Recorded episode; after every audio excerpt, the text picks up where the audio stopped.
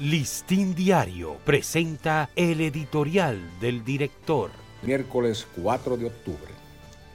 A las puertas del infierno. Con más de la mitad de su población viviendo en pobreza extrema, sin alimentos ni atenciones de salud, atrapada en un círculo de violencia y muerte, Haití es hoy una tierra infernal. Hacia ella confluirán pronto los contingentes armados de más de una docena de países, entre ellos africanos, con el claro mandato de ponerle fin a las bandas que se han repartido su territorio. Restaurar la paz tendrá un alto costo en vidas, una elevada inversión para el mantenimiento de las tropas y mucho más todavía para promover una reactivación de su economía, que será lo prioritario una vez que el conflicto armado se considere superado.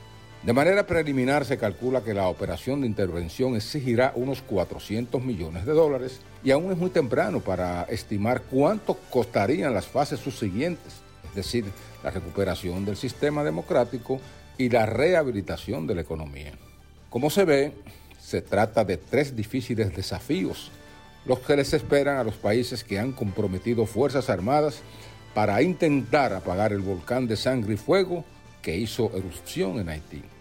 Las ondas expansivas de esas tensiones y agonías que traerán las confrontaciones de tropas y civiles armados se sentirán en la República Dominicana de múltiples maneras. Por eso es indispensable hacer la mayor apuesta por la seguridad interior, en razón de que aquí viven millares de haitianos, indocumentados o no, que no serán indiferentes a los efectos que produzca la limpieza militar que se presagia. Los servicios de inteligencia del país deben afinar un diseño contra posibles reacciones locales de haitianos que, heridos en su orgullo nacionalista por la intervención extranjera, protestarán o la resistirán.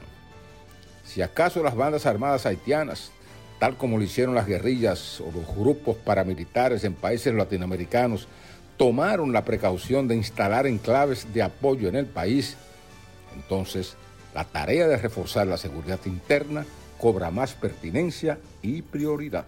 Listín Diario presentó el editorial del director.